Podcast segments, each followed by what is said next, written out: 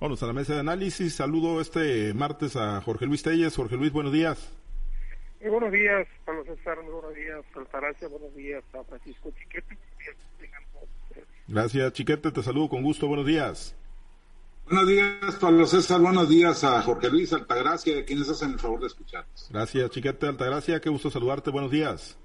Buenos días, Pablo, Francisco, Jorge Luis. Buenos días a toda nuestra amable audiencia. Gracias. Pues vámonos a uno de los muchos temas que ayer dejó la conferencia semanera del gobernador Rubén Rocha Moya. Uno de ellos, Jorge Luis, este tema del espionaje, pues se le metieron, dice el gobernador, ahora sí que literal, hasta la cocina, hasta su despacho, le pusieron eh, equipo de videograbación, le pusieron ahí pues cámaras infrarrojas en Palacio de Gobierno en diciembre. Especulan ellos con la complacencia o con la complicidad de elementos de seguridad, pero bueno, pues no es un tema para nada menor, Jorge Luis, y de llamar la atención que diga el gobernador, pues que no va a presentar ni siquiera una denuncia de carácter formal, y si a ese nivel se, practica el espionaje al más alto nivel, metiéndose hasta, pues en este momento, la sede del Poder Ejecutivo en Sinaloa, pues ¿qué nos queda a los sinaloenses? Jorge Luis, ¿cómo viste este tema del gobernador y de la denuncia pública, mediática, de que lo están espiando? No, pues claro que sí se practica el espionaje, ¿no? En este caso de, del gobernador Rubén Rocha, pues nos parece mucho, muy desconcertante. ¿Por qué? Porque pues es el, es el gobernador. Y mira que además se le aclara pues que el espionaje comienza justamente cuando justamente cuando él ya cuando él ya es gobernador. Cuando ya gobernador es cuando comienza la labor de espionaje. Entonces, pues no le veo una explicación muy lógica por dónde puede venir el espionaje no puede ser otra cosa más que el gobierno federal, las instituciones de inteligencia del gobierno federal, porque ¿qué otra instancia oficial, dependencia gubernamental puede tener acceso a un despacho gubernamental, en este caso despacho del jefe de ejecutivo, para instalar eh, micrófonos, instalar cámaras, y sin que se dé cuenta, ¿no? O sea, es ampliamente desconcertante. Pero de que se espía, se espía, ahí están ya las pruebas que se han documentado en contra de del gobierno anterior, en contra del gobierno actual, que sigue manteniendo esta tarea a través de otras oficinas y con otro nombre, pero se siguen manteniendo la labor de espionaje. Y yo pues, no, no creo que esto sea nada extraordinario, simple sencillamente es una labor que hace el gobierno, el gobierno ya sea federal, estatal, para protegerse a sí mismo y para tomar decisiones de por dónde pueden venir, no acciones contra el Ejecutivo, sino acciones contra la población en general, acciones de tipo político, de tipo social, de tipo económico, yo no veo así del todo mal ¿no? que se practique el espionaje, pero como lo está manejando el gobernador Rocha, que su propio despacho, que ya había comenzado su gobierno, cuando comenzaron, cuando detectaron, cuando supieron que había cámaras y micrófonos, pues sí me parece extraño. Sospechoso, porque no nadie más que una instancia del gobierno federal, ¿no? Eh, Chiquete, de, de, verdad no, no es nada extraordinario, no es nada como para, pues, que eh, digamos, pues, qué, está ocurriendo, ¿no? Y que, pues, si es así como lo plantea Jorge Luis, de que si es el gobierno federal, eh, pues, como para que no se preocupe el gobernador Rocha. Bueno, yo creo que no solamente el gobierno federal, preocupante, más preocupante incluso, es que sea de su propio gobierno. Y les voy a comentar algo que se me platicó a mí este, pues, en una charla privada, pero el exgobernador Juan Sigfrido Millán Lizárraga, cuando llegó, a los días de haber llegado al gobierno, detectó que en su oficina había micrófonos. Creo que todavía era muy temprano para las cámaras, pero micrófonos sí había. Y entonces, pues le mandó a, a su director de gobierno que hiciera una limpia ahí, que revisaran todo, checaran. Y sí, le entregaron, no sé, siete o una cantidad así de micrófonos que, que detectaron ocultos en muebles, en lámparas, cosas de esas. Pero el hecho es que Millán, pues ya con esa experiencia, siguió al pendiente, buscó otras cosas y efectivamente a los días ya estaba otra vez sembrado una serie de micrófonos ahí. Entonces mandó redoblar la vigilancia y de todos modos con todo eso volvieron a aparecer. Hasta que dijo, reconoció que se tuvo que dar por vencido y entonces pidió nada más que no fueran a invadir las áreas privadas, que no lo fueran a, exhibir en, alguna situación muy personal. Eh, pero, pero se rindió, no, no pudo contra eso. Todos los que oíamos o los pocos que oíamos esa, esa narración, pensamos en su propio director de gobierno, que era capaz de eso y más. Pero eso nos indica pues cómo dentro de los propios regímenes, dentro de los propios gobiernos, hay gente que se dedica a eso y que ya sea por iniciativa propia, por negocio propio o por encargo de una instancia superior, pues se anima a jales de esa naturaleza. Así que no es nada extraordinario lo que le está ocurriendo a Rocha Moya. Efectivamente es muy normal que espíen a los políticos, tanto sus aliados como sus enemigos. Ahora, la verdad es que, pues a como están los, los, uh, la tecnología, eso de ir a sembrar cámaras y micrófonos ya es, es una mente demasiado perversa ya va más allá de la información que necesitan, porque esta se puede captar por otras vías. Pero bueno, pues en todos lados hay siempre gente atrasada o retrasada o, aferrada a sus propios sistemas de, trabajo, si es que eso es un trabajo. Pero bueno, yo creo que el, gobernador pues le va a tener que meter ganas al asunto y seguir para adelante porque pues sobre todo con esto que refiero de la tecnología ya es imposible detener todo tipo de espionaje. O hacerlo, chiquete, o, hacerlo tan evidente y tan burdo que pues nada más dejarle el mensaje al gobernador, te estamos checando. Pues sí, para que veas que no estás solo, como dice el presidente. Pues sí, eh, hay que normalizar el tema del espionaje entonces, Altagracia, en Sinaloa.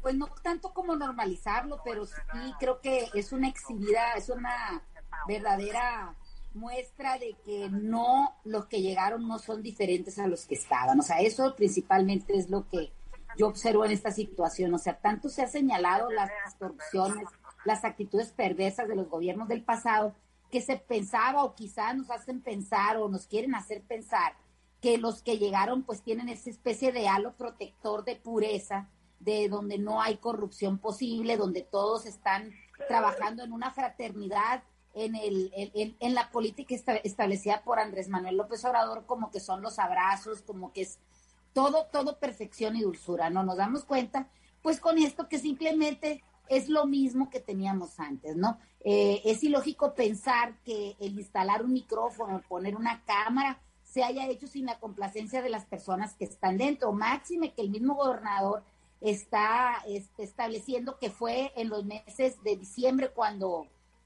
cuando se, se hizo esta práctica. Seguramente es porque ahí hay registros de quién o quiénes hicieron este tipo de cosas. No, me parece que algo que sí me parece eh, eh, casi impensable es que el gobernador no, no inicie una investigación o por lo menos así lo quiere hacer pensar, como que no se va a iniciar una investigación. Será porque la investigación se tendría que hacer por parte de la fiscalía y, y quizás pues, eh, no sé, me da muchas cosas a pensar, me, pienso como que, se está escamando, como que está poniéndose incómodo, incluso se, se molesto por esta situación. Lo que es un hecho es que está vulnerada la está vulnerada la seguridad del, del, gobernador del estado, está vulnerada su intimidad, su este secrecía con la que se debe manejar los asuntos a ese nivel de gobierno. Me parece que, que el gobernador, este, al exhibir esto, pues es como darle una calambrada a los que están alrededor, porque seguramente es dentro del círculo más cercano al gobernador que pudo haber pasado esto. Si cuando cualquier cosa que vayas a hacer tú al tercer piso, al despacho del gobernador, a veces no te permiten ni la entrada de celulares, siempre tiene que ser mediante una lista eh, que, eh, presentada con antelación. ¿Cómo es posible que para instalar un equipo de, este, de esta naturaleza, eh, pues lo dejen pasar así como que a alguien se le cayó un papelito o alguien escribió una cartita? No, me parece que es algo más más importante, más serio y que debería de tomarse cartas en el asunto. Independientemente que haya sido una práctica común en gobiernos anteriores, creo que ya es tiempo de romper con esos esquemas de corrupción, con esos esquemas de inmiscuirse en, la, en lo que son los asuntos privados o la secrecía que deben de tener esos asuntos a esos niveles de gobierno. Me parece que es una, eh, una falla clara de lo que es la seguridad alrededor del gobernador.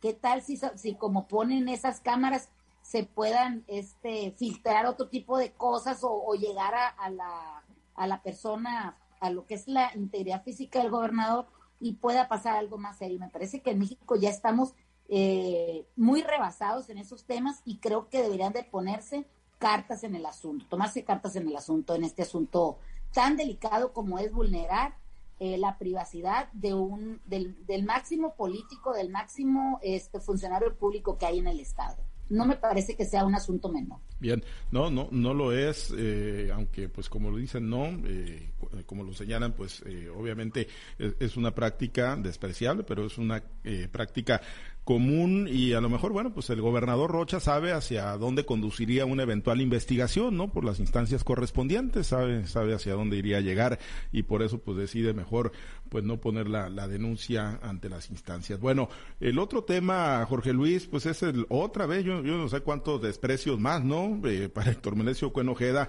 y cuántos va a aguantar, pero el día de ayer, pues un, un, un, eh, una expresión contundente de parte del gobernador Rubén Rocha Moya, que yo lo noté molesto, no sé si tuvieron la oportunidad ahí de seguir la mañanera por este tema de la visita del consejero nacional Ulloa, este respaldo que le dio Héctor Melesio Cuen al partido sinaloense, dice Rocha pues que ni siquiera tuvo la cortesía política de avisar que iba a venir al estado de Sinaloa, incluso dijo ni siquiera sé quién es, pero bueno, eh, ya la expresión que ahí tuvo eh, Rubén Rocha diciéndoles a los pasistas, ustedes fueron aliados electorales, hoy son subordinados, Jorge Luis, pues ya en qué nivel coloca la, la relación del Paz con Rubén Rocha Moya y Héctor Melesio Cuen.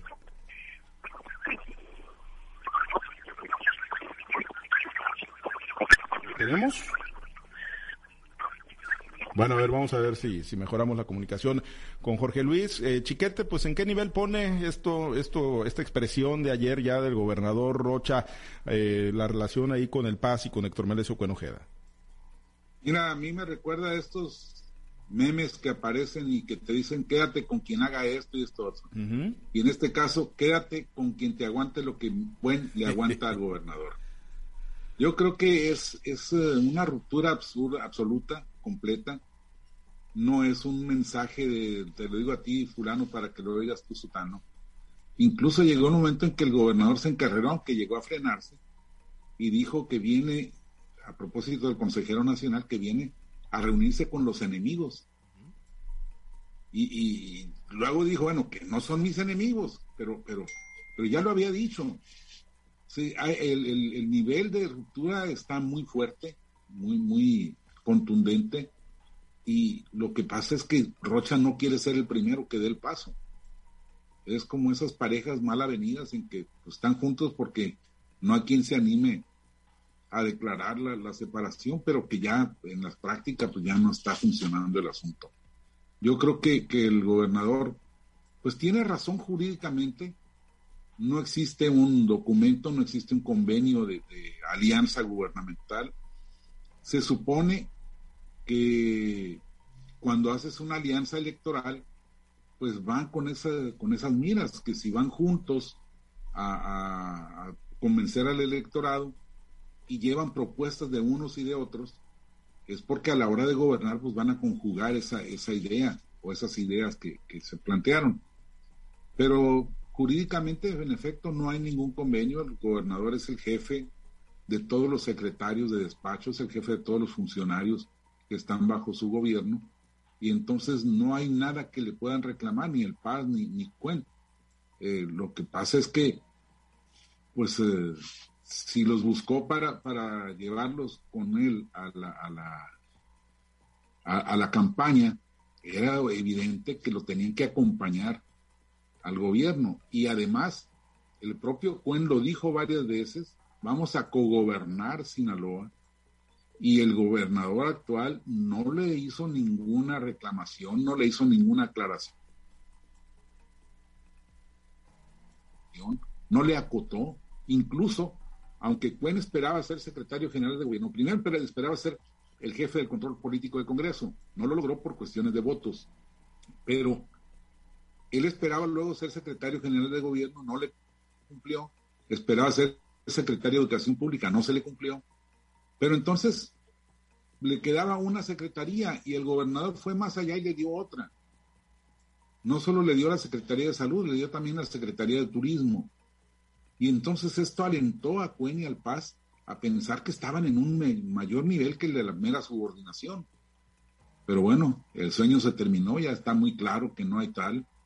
que tienen que empezar a, darse cuenta de cuáles son los niveles en que se encuentran y actuar en consecuencia. Por eso yo insisto, quédate con quien te aguante lo que Cuen le aguanta al gobierno. Sí, el, problema, Jorge Luis, es que, bueno, pues usando la, analogía de este gran problemón que tenemos también en Sinaloa, que es la violencia intrafamiliar, la violencia entre las parejas, que pues muchas veces después de una mala expresión, después de una grosería, después de un golpe, pues viene incluso hasta la muerte, Jorge Luis, y bueno, pues ahí está Héctor Melesio Cuen, pues eh, yo no sé, aguantando a cambio, a cambio de qué, porque ayer sí la realidad es que la expresión fue dura, real, efectivamente, como lo dice Chiquete, son sus subordinados ya no hay alianza electoral, pero pues había necesidad que se lo dijera tan recio, que se lo gritara ahí en la conferencia semanera el gobernador Rocha.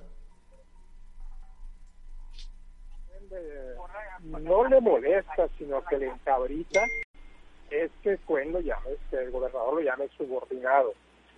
Sí, hay muchas cosas que le molestan, obviamente, ¿no? Eso de que lo voy a mandar, que ya le instrucciones, que ya le ordené, y, pero lo peor, lo peor que le puede pasar es que lo llame subordinado. Y lo llama subordinado una y otra vez. Y vuelve la misma pregunta. ¿Valdrá la pena estar aguantando tanto en dar de aspirar a una candidatura al Senado de la República para el año 2024? Una candidatura que ni siquiera está segura.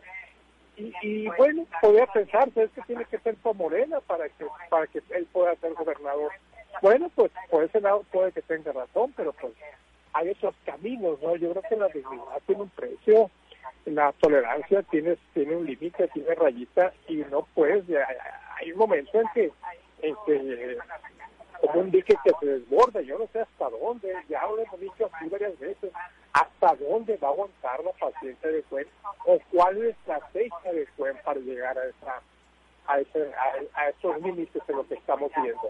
O sea, no he visto yo otro posicionamiento más duro de, Rocha que este de ayer lunes sobre el mismo tema. Y tiene razón Rocha, pues llega el enviado de Morena, ni lo penan como dice Rocha, ni lo toman en cuenta, ni siquiera lo visitan, y se pueden hacer la promoción de la revocación de mandato. No es que a Juan le parezca mal que se haga la revocación de mandato, porque como gobernador le tiene que entregar buenas cuentas, una buena participación al presidente López Obrador, pero no es no era la forma, o sea, porque eh, yo me imagino a, Rocha, ¿no? Como ver que, el enviado de Morena le da más preferencia, le da más más lugar a Cuenca al propio gobernador. Y si, el gobernador tiene prohibido pues también también bueno tiene prohibido porque es un ciudadano estatal entonces, por ese lado no hay excusa. Lo cierto es que el, el vino, no peló a Cuen, pero yo también pienso que hacen indicaciones de la dirigencia nacional, porque no creo que su experiencia política sea tal para que esto suceda. Bien, pues algo, algo se atiene Héctor Melesio Cuen Altagracia, en, pues yo no sé, en las instancias nacionales de Morena, ¿no? Pues para aguantar tanto, porque aquí, pues obviamente, con Rocha y su grupo no tiene puerto de amarre. Oye, abonándole la frase que dice Francisco de, de ese, ah, quédate con el que te aguante como le aguanta Cuena a, Rocha, ¿no? Creo que se acabó el, y vivieron felices para siempre, para el golpéame, maltrátame, pero no me dejes. Creo que así en ese, en ese tenor está ahorita el secretario Héctor Melesio Cuen. Es un hecho que el gobernador estaba molesto el día de ayer, es un hecho que le ha aclarado, yo creo que manera tras manera cuál es la posición del secretario en este organigrama de gobierno. Ayer incluso eh, le cobró las cuentas y le dice, oye, pues sí, ya se acabó la alianza y ya le dimos los acuerdos, ya cumplimos los acuerdos que tuvimos para, para eh, en, en, el trabajo que se hizo conjuntamente entre Morena y el PAS, ¿no? Es un hecho que, que el PAS está tratando de recuperar los espacios, está presencia ante, ante el electorado porque ha sido muy vapuleado también por Morena en estos últimos días, donde muchos actores políticos importantes o importantes a través de, las, de las posiciones que están ocupando se están yendo de Morena hacia el Paz. Y aunque, aunque el Paz dice en su momento que también les están llegando, creo que les está llegando, pero no del nivel político que tienen los otros, sino por su trabajo, sino por lo que están ocupando ahorita, que seguramente pues llegaron porque fueron cobijados ambos, o sea, el PAS se cobijó de Morena y por supuesto Morena también se cobijó del PAS, ¿no? Pero es un hecho que la ruptura entre el gobernador Héctor Melesio, eh, perdón, Rubén Rocha Moya y el secretario Héctor Melesio Juan, ese, ese es inevitable. Nunca ha existido una amistad entre ellos. Recordemos cómo incluso el presidente Andrés Manuel López Obrador en un mitin que hubo en la calle Obregón le decía que era un cacique de la UAS y que, que iban tras él. O sea, ¿y cómo es posible que tres o cuatro años después se presenten en una alianza eh, aduciendo ser los mejores eh, eh, candidatos, incluso en que iban a cogobernar un, un Estado. Me parece que, que, esto es la muestra clara de lo que realmente ha existido detrás de esa alianza que por conveniencia de ambos partidos utilizaron para poder llegar a, ocupar los espacios políticos que hoy ocupan. ¿no? Me parece que es la clara muestra de lo que siempre ha existido y creo que si Cuen sigue en esa tesitura de aguantar todo lo que el gobernador le está poniendo en el camino, es precisamente porque su ambición, su, no sé, su necedad o incluso su aspiración política, pues no le permite ver hacia otro lado porque no tiene otro camino si quiere eh, avanzar más allá de los espacios de las fronteras que ocupa el Estado de Sinaloa y quisiera de verdad tener un espacio en el Senado de la República, ¿no? El Paz por sí solo no puede llegar, quizá la gobernatura, la gobernatura pudiera llegar con ese partido, pero si él quiere eh, trascender de las fronteras de Sinaloa, tendrá que seguir aguantándole a este partido que tiene representación nacional o a otros a los que ha desdeñado en el pasado. Muy bien, pues ya veremos hasta dónde llega esta esta relación. Eh, lo cierto es que, bueno, pues ah, el, el, tema es con Rocha y con su grupo, no es propiamente con Morena, ¿no? Y como partido y con sus dirigentes o su dirigente nacional. Nos despedimos, que por cierto iba a estar en Sinaloa. Nos despedimos, Altagracia. Muchas gracias. Excelente martes. Ahora va a tener la oportunidad de preguntarle a Mauro Delgado si él mandó al, al Ulloa para acá, para Sinaloa, que ni siquiera lo visitó. Muy que bien. tengan un excelente día. Ya veremos qué dice. Chiquete, muchas gracias. Buen día, y vendrá Mario Delgado en avión de la Fuerza Aérea. A lo mejor, pues son, son ahí el medio de transporte por excelencia de la 4T, es, es muy probable, y más si viene pues a la operación, ¿no? De la revocación de mandato. Ya debe haber salido de México para salir del AIFA, Muy para bien. poder llegar a tiempo. Bien, gracias Jorge Luis, excelente día. Gracias.